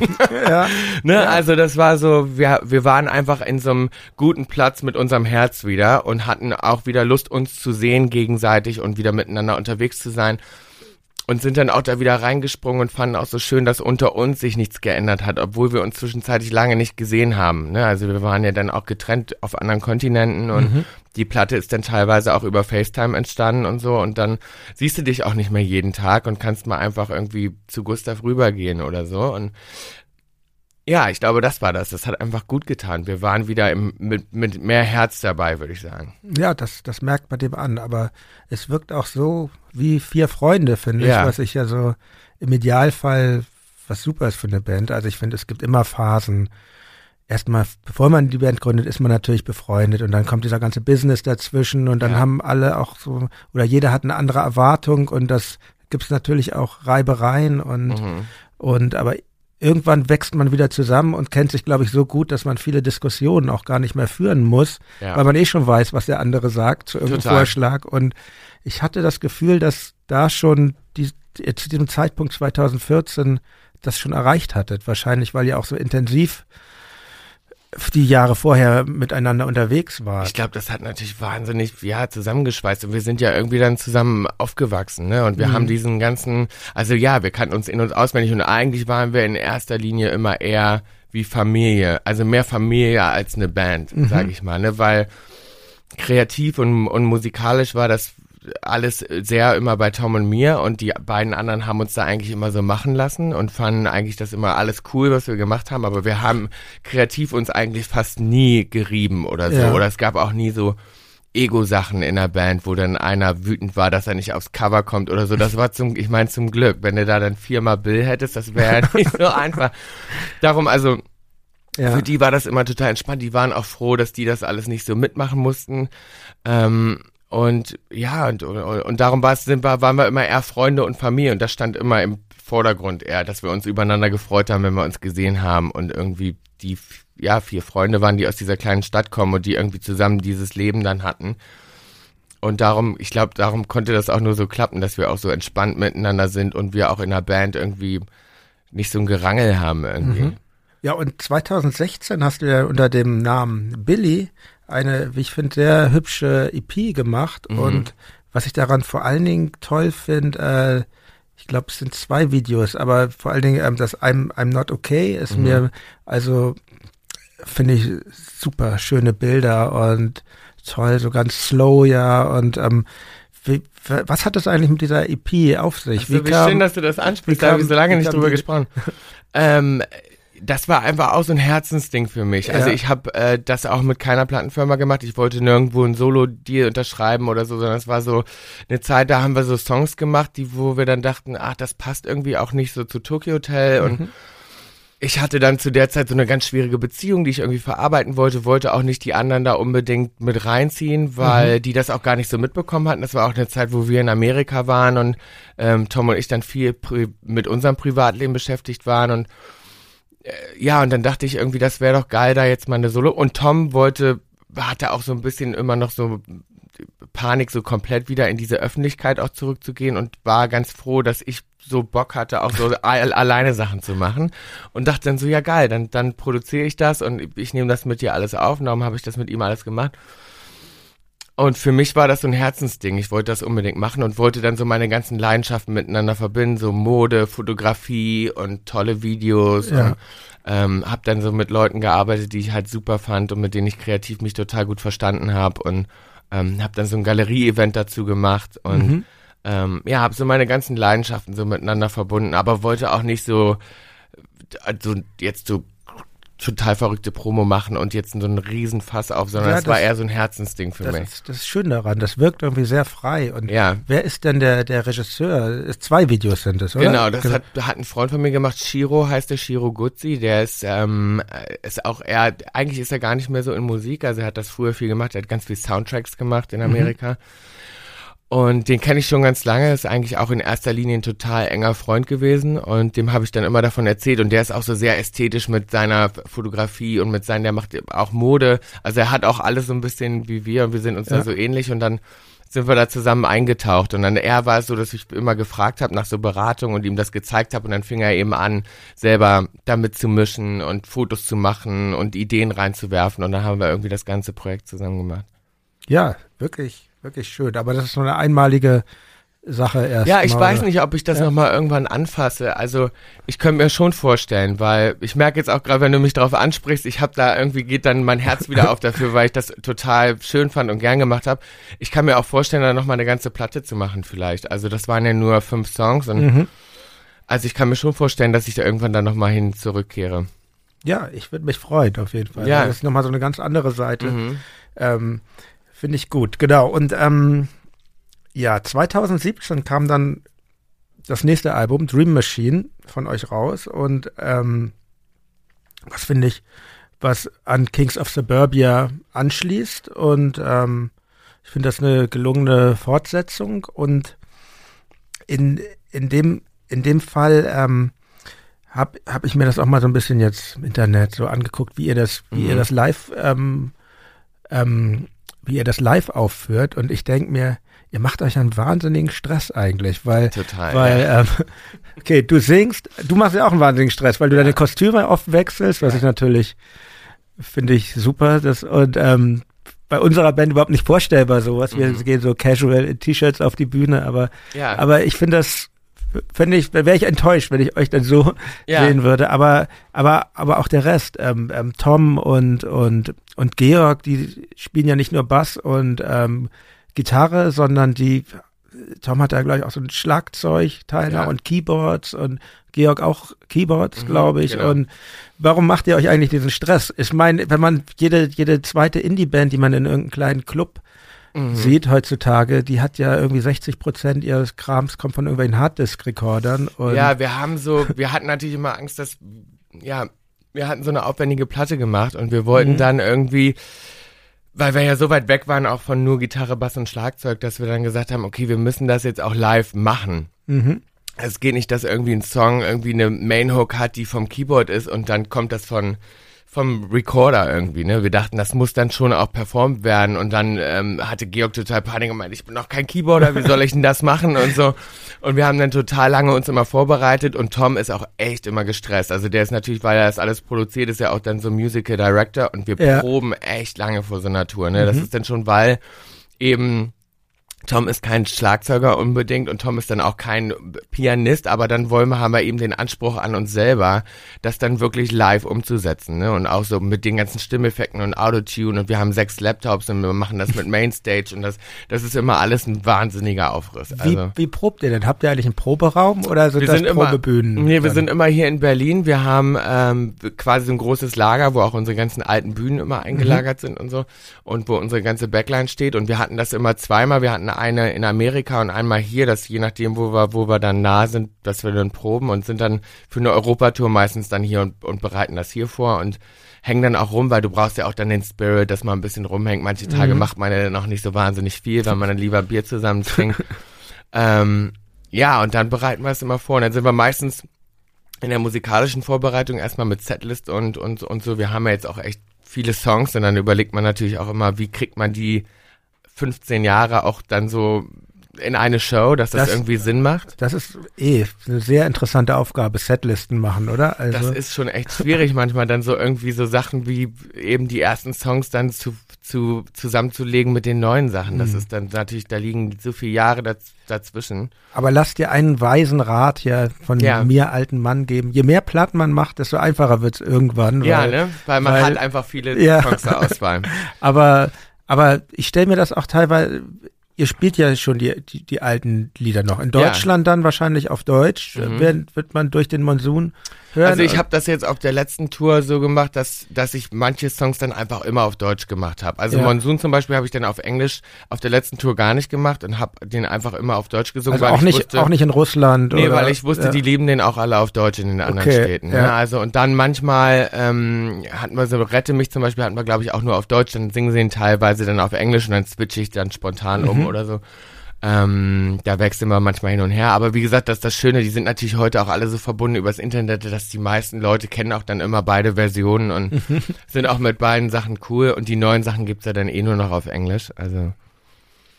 Und es gibt eine sehr frühe Aussage, ich weiß gar nicht, ob sie von Tom oder von dir ist, der, der sagt, das wird in den ersten Jahren gewesen, im besten Fall wachsen die Fans mit uns mit. Ja. Und ist es so gekommen? Total. Ja. ja. Also wir haben so eine äh, schöne Nahenfreiheit, weil wir haben so so eine Hardcore Fanbase, wie glaube ich heute das total schwer ist, das zu kriegen für Bands, mhm. weil äh, das einfach so eine andere Zeit ist. Aber wir kamen kommen ja auch noch so ein bisschen aus der Zeit, also zumindest so ein ganz bisschen haben wir davon noch mitgekriegt, wo Leute, wo das einfach auch so ein Lifestyle war, eine Band zu hören. Ne? Und unsere mhm. Fans, die waren dann so, die haben nur Tokyo Hotel gehört, die haben dann nichts anderes gehört. Und die, von denen gibt's immer noch welche, die einfach da geblieben sind, die ganze Zeit über. Und da können wir einen Elektrosong machen oder wir können den Oldschool-Rock-Kram machen, die kommen einfach. Wenn die wissen, wir spielen, dann kommen ja. die. Und ist die Euphorie ähnlich wie seinerzeit oder? Also es ist auch unterschiedlich in den Ländern, also ja. und, und in den Städten. Jetzt spielen wir nächstes Jahr in äh, Lateinamerika, in Mexico City ist das als ob die Zeit stehen geblieben ist. Wenn du da rauskommst aus dem Flugzeug, dann denkst du jedes Mal wieder, wow, es ist hier mhm. nichts passiert, die flippen aus und du bist froh, wenn du heil ins Auto kommst. In Russland ist es teilweise auch so, ich meine, da sind wir teilweise in Städte gefahren, die habe ich auch vorher noch nie gehört und dann freuen sich die Leute natürlich unfassbar, dass du mhm. da vorbeikommst und ich muss sagen, in Deutschland ist es dann hier und da auch ruhiger geworden. Ähm, und dann teilweise aber auch nicht. Wir haben uns gerade wieder neulich unterhalten, dass, dass, dass äh, jemand gesagt hat, wow, ich musste richtig körperlich werden, weil ansonsten hätte ich dich aus der Traube nicht wieder rausbekommen. Also es ist echt immer unterschiedlich, ja. ne? Also ähm, teilweise haben wir jetzt sehr viel mehr männliches Publikum jetzt als früher, da wo es dann ganz viel nur junge Mädchen waren und jetzt ganz viel Jungs auch zu unseren Shows kommen, mhm. gerade in Russland auch, muss man sagen. Ähm, ja, so ein bisschen durchgemischt. Ja, ich kann mir vorstellen, in Russland hat es vielleicht auch politische Gründe, weil ja. man muss ja sagen, so die ganze Repression gegen alles, was nicht irgendwie da ja. heteronormativ ist, ist ja genau. sehr groß. Ist das für dich fühlt ihr euch eigentlich da manchmal dann auf eine ganz andere Art bedroht als früher in solchen ja, auf, Staaten? auf jeden Fall. Also in Russland war es auch teilweise krass. Also wir hatten dann Security dabei und da kamen dann schon so Drohungen, wo ich dachte, wow, ne, die werden dann rangetragen und die Promoter haben dann Panik vor Ort und sagen, heute Abend kommen so Leute, die wollen dann Säure auf dich kippen und so. Also das merkt man mhm. schon. Und wir hatten auch schon so Momente, wo es dann gefährlich wurde und wir schnell durch die Küche raus mussten, weil irgendwelche Leute vor der Tür standen, wo alle sagten, wow, wir sind nicht genug jetzt geschützt, dass wir da rausgehen können. Mhm. Und du mhm. denkst so, was, im Ernst? Also da gab es schon so ein paar Momente, wo man das dann spürt. Ne? Und teilweise auch echt junge Leute, wo man die dann auf einmal so einen Song hören wie Love Loves You Back und auf einmal finden die dich mega scheiße dafür, dass du das machst und dann, dann gibt's echt Ärger, ja. Ja, ich denke, die staatliche Propaganda wirkt über ja. kurz oder lang und ja. das ist natürlich, ich stelle mir das sehr bedrohlich vor, in einem Land zu spielen, wo, wo der Staat gar kein Interesse mehr hat, irgendwie dich zu schützen, sondern dich eher als Feind auch sieht. Ja. Und ähm, aber noch tretet ihr in solchen Ländern Ich finde es gerade wichtig, das ja. dann zu machen. Mhm. Also, weil ich weiß auch, dass viele dann kommen und denen bedeutet das total viel, dass ich dann mhm. da stehe mit hohen Schuhen auf der Bühne und mit einem Glitzermantel und die, für die ist das dann so, ja, ihre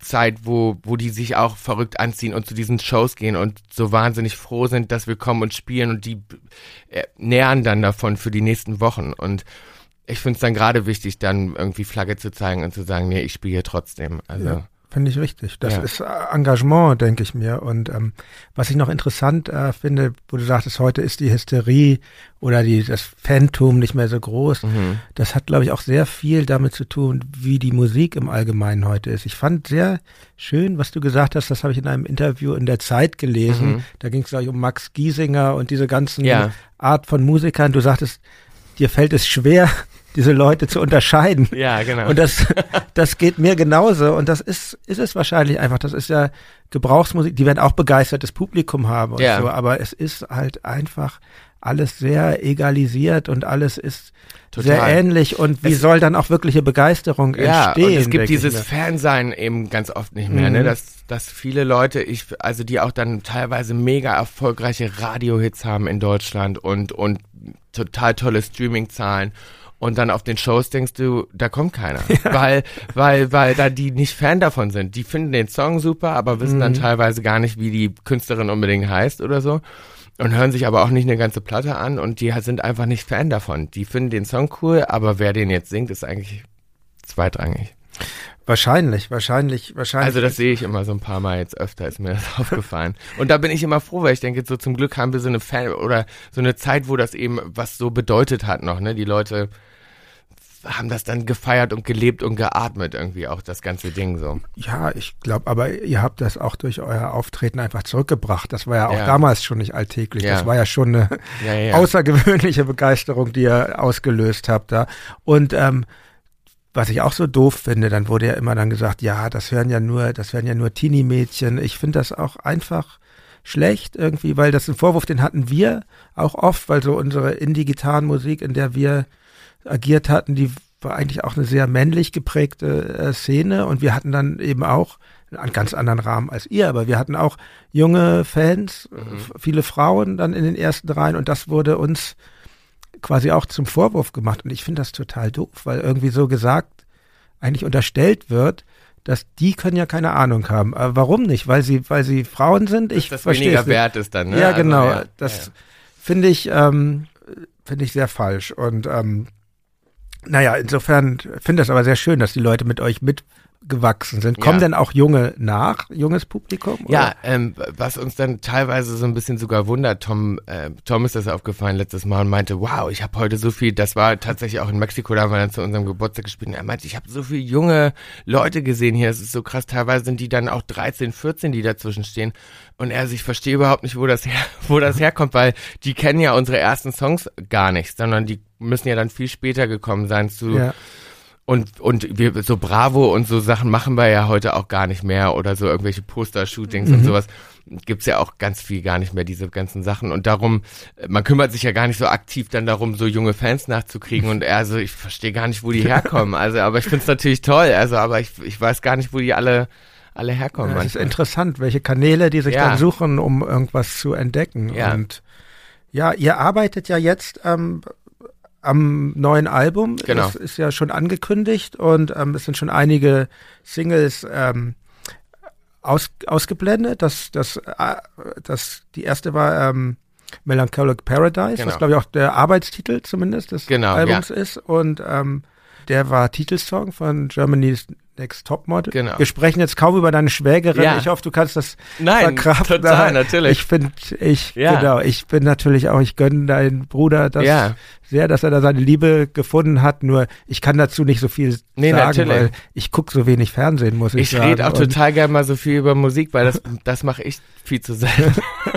Ja, ich habe mir auch einige Interviews angehört und Ja. teilweise wird dann immer so, werden hier so altväterliche oder altmütterliche Ratschläge geben. Das Ja. wollte ich jetzt, äh, das wollte ich jetzt nicht tun und äh, dachte, ich guck mal ein bisschen mehr auf die Musik, weil Ja. ich auch selber Musiker bin und ähm, mit der schönen Zeile I'm high on life in this melancholic paradise finde ich irgendwie toll die Zeile. Die ist so einfach und kurz, aber die sagt viel, wie man so oszilliert zwischen Party und dann eben doch der Suche nach irgendeiner Utopie, die man wahrscheinlich eh nie Total, finden kann. ja. Und das finde ich eine schöne Quintessenz von Tokyo Hotel insgesamt. Und dann kam 2000, also in diesem Jahr, Mhm. 2019 kam eine ganz andere Single, When It Rains, It Pours. Mhm. Da dachte ich, das ist ja jetzt wieder, der Kreis schließt sich, das ist ja wieder durch den Monsum Ja, vom, vom Thema und ähm, sehr, sehr Blues, Blues-rockig Total, eigentlich. ja, und ja, ja. Was trieb euch denn in diese Richtung? Ja, es ist ganz komisch. Also wir haben den Song gemacht und ich war am Anfang äh, skeptisch und habe zu Tom gesagt, ich so, vielleicht geben wir den weg an jemand anders. Wir dachten, wir geben das zu unserem Publisher und vielleicht will jemand anders, weil wir fanden die Nummer toll und dann dachten Ja. wir,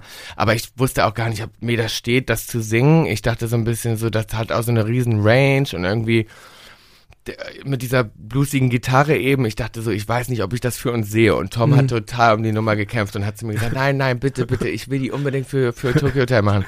Und dann habe ich gesagt, ja, okay, lass uns versuchen. Ich gehe ins Studio mit dir und wir nehmen die auf und wir gucken mal, wo das hingeht.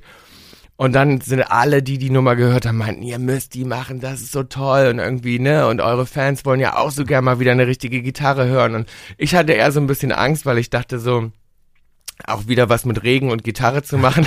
ich, so, ich weiß nicht, ob wir das machen sollten. Und dann hat Tom aber so dafür gebrannt und die Nummer ist dann bei mir auch gewachsen und ich habe sie dann irgendwie Ja. so gern gemocht, dass ich mir dann auch nicht mehr vorstellen konnte, dass jemand anders die jetzt singt. Und dann haben wir gesagt, okay, machen wir die. Ich finde aber, das ist auch kein Back to the Roots. Ich Ja. finde, das ist eine sehr neue, neue Seite von euch. Und jetzt das Aktuellste, was es eigentlich gibt, ich weiß gar nicht, ob es da überhaupt schon ein Video zu gibt. Ich glaube nicht. Nee, ist noch Berlin nicht raus, genau. Oder Berlin? Sagt man Berlin Genau. oder Berlin? Also, ähm, Berlin. nee, der, genau, der Chorus, äh, der Chorus ist auf Deutsch und die Strophen Genau. sind auf, auf Englisch. Den haben wir auch noch nicht rausgebracht, den haben wir nur auf Tour gespielt. Also Ja. den äh, haben wir, gibt's noch keine Studioversion, die veröffentlicht ist. Und auch Chateau, der kommt jetzt als nächstes raus. Den, Ja. ähm, den haben wir aber auch noch nicht quasi ähm, als Studioversion veröffentlicht, aber auf Tour immer schon gespielt. Genau, das sind so die nächsten beiden. Wir dachten diesmal bringen wir mehr Songs raus vor dem Album, weil es ja immer so ist, wenn man das Album macht, dann interessiert die Leute das so zwei Wochen und dann redet Mhm. keiner mehr drüber. Ich kenne ja. das auch. Man, man, man steckt da so viel Energie und Herzblut rein und dann poff, hat Ja. man so diese kurze Medienblase. Und, und wenn man das dann, so ein bisschen weiter raustreibt, Ja. dann ist es vielleicht ganz gut. Dann kennen zwar die Leute schon die meisten Songs vom Album und haben es dann nur noch mal gesammelt, aber irgendwie hält es länger an irgendwie. Ja, ich finde das, ich finde das ein schönes Konzept, gerade für euch, so als Popband, Ja. die ihr im Kern seid. Und diesen Berlin-Song finde ich auch toll in der Version, die ich jetzt gehört Mhm. habe. Ich denke natürlich an David Bowie dabei. Ich denke an Alphaville. Ich hatte ja auch schon ein Gespräch mit Ja. Marian Gold. Die haben sich ja in ihren in ihren frühen Zeiten auch sehr mit Berlin beschäftigt. Ihr erstes Album ist auch eigentlich so ein Berlin-Album und ähm, ich habe da eine Zeile gefunden, da singt ihr The highest of high, the lowest low. Da dachte ich, das kenne ich doch. Und ich bin ja so ein Textexeget. Und, Ja. und es gibt nämlich von, von uns einen Song in höchsten Höhen, in tiefsten Tiefen heißt oh es wow, da. okay. Und ähm, wir haben das geklaut aus dem Comic-Zyklus von ähm, Linkal heißt der, von Möbius und Jodorowsky, so ein, ist so ein Kultcomic. Da gibt es Ja. zwei Bände in höchsten Höhen, in tiefsten Tiefen, oder besser gesagt, Dirk hat es zitiert, so will man es, unser Sänger Dirk hat es zitiert. Ja. Und jetzt dachte ich, jetzt gibt es drei Möglichkeiten. Entweder habt ihr es auch von einem Comic, von uns, eher unwahrscheinlich, glaube ich, oder es ist einfach Zufall, weil das ja Totaler bisschen, Zufall, ja, Ja. ich höre ich gerade zum allerersten das, Mal. das wollte ich natürlich klären, weil ich Ja. ja einfach neugierig bin. ja. ja. Nee, ich, das ist totaler Zufall, aber cool, ja, Ja. muss ich mir mal, muss ich mir mal angucken. Gibt's, gibt's Verbindungen dann, ja. Ja. Ja, auf jeden Fall finde ich die, diese drei Songs lassen auf ein sehr schönes Album hoffen. Danke. Gibt es eigentlich schon einen Termin, wann das kommt? Oder? Also wir peilen jetzt gerade Februar an, aber Ja. ähm, wir hängen so ein bisschen hinterher im Studio, wenn ich ehrlich bin. ähm, und jetzt hat Tom so ein bisschen schon da mit dem Gedanken gespielt, wir pushen es nochmal ein bisschen, aber es muss so im, im Februar-Zeitraum wird es, wird es kommen, nächsten Jahres. Mhm. Ja. Schön, ich freue mich drauf. Und ich möchte jetzt vielleicht zum Schluss, ähm, möchte ich allen ähm, Hörerinnen und Hörern noch den, den Dokumentarfilm von Oliver Schwabe mit euch, Hinter die Welt, empfehlen, den ich wirklich, den habe ich sehr genossen. So, so kam ich dann auch eigentlich, weil ich bin, ich bin mit Olli befreundet auch und Ja. ähm, so kam ich, so kam ich dann darauf, euch überhaupt in die Sendung hier zu nehmen, weil ich Mhm. das zeigt euch nochmal von einer ganz anderen Seite. Der Film ist auch filmisch toll, wie ihr so, die inszenierten Sachen finde ich auch Mhm. schön, als ihr durch die Wüste geht, aber auch so diesen Running Gag, jeder mit seinem Hund da und, ähm, und er zeigt, zeigt viel über euch, wie ihr arbeitet, wie ihr tickt und, und auch bei Tokyo Hotel im, auf YouTube kann man, finde ich, auch viel erfahren. Da gibt's auch, Da gibt's auch viele Videos, ja. ja, aber, aber die sind auch, die sind auch nicht so reine Promo-Dinger, wie man das, wie man das oft, oft hat bei Bands, sondern ich finde, das zeigt auch schon viel über euch und wie ihr so drauf seid. Wer sich weiter informieren möchte, nicht nur über die Musik, dem möchte ich das empfehlen. Und ansonsten danke ich dir ganz herzlich, dass du dir die Lage Zeit genommen hast. Ja, ist Hier so super schön, war das. Danke, fand ich auch. Und ähm, ja, und morgen bist du schon wieder auf den Nachhauseweg Genau. Morgen nach geht's LA. wieder nach LA. Ja. Da wünsche ich dir einen guten Flug Danke dir. und Gruß an den Rest der Band natürlich. Bestelle ich selbstverständlich. Ich danke dir. Ja, danke. Das war mein Gespräch mit Bill Kaulitz von Tokyo Hotel. Wie immer freue ich mich über Feedback. Per Mail an reflektor.4000herz.de. Bei Twitter, Facebook oder Instagram liest das Team von 4000 Hertz eure Nachrichten unter 4000 Hertz. In der nächsten Folge begrüße ich einen Bassisten, und zwar Andy Meurer von den Toten Hosen. Es dauerte dann nicht lange, dass äh, Campi dann ähm, nach der Auflösung dann doch Lust hatte, in irgendeiner Form weiterzumachen. Und da wurde dann eben ich angerufen. Äh, ich hatte aber, wie gesagt, einmal einen Bass in der Hand. Also man kann da nicht davon reden, dass ich das in irgendeiner Form konnte. Hab dann auch erstmal äh, zwei Seiten abgemacht, ne, weil die waren mir echt im Weg. Ja, mit der Und genialen Begründung, dass du sie als störend empfunden Ja. hast. Ich kann das sehr war gut auch viel nachvollziehen, weil, weil ich bin auf ganz, ganz ähnliche ähm, Weise zu meinem Instrument gekommen. Ihr könnt Reflektor kostenlos abonnieren und jederzeit hören. Infos findet ihr auf reflektor.4000herz.de. Bei 4000 Hertz gibt es noch viele weitere Podcasts. Bei dem Format Durch die Gegend geht Christian Möller mit interessanten Menschen spazieren. Zum Beispiel aktuell mit Monchi Fromm von Feine Sahne Fischfilet oder mit Sebastian Krumbiegel. Die nächste Reflektor-Folge kommt in zwei Wochen. Wer nicht so lange warten will, kann Mitglied im Club 4000 Hertz werden. Da gibt's Reflektor etwas früher und komplett werbefrei. Mehr Infos auf club.4000herz.de und Club mit K. Dankeschön fürs Zuhören und bis zum nächsten Mal. Euer Jan Müller.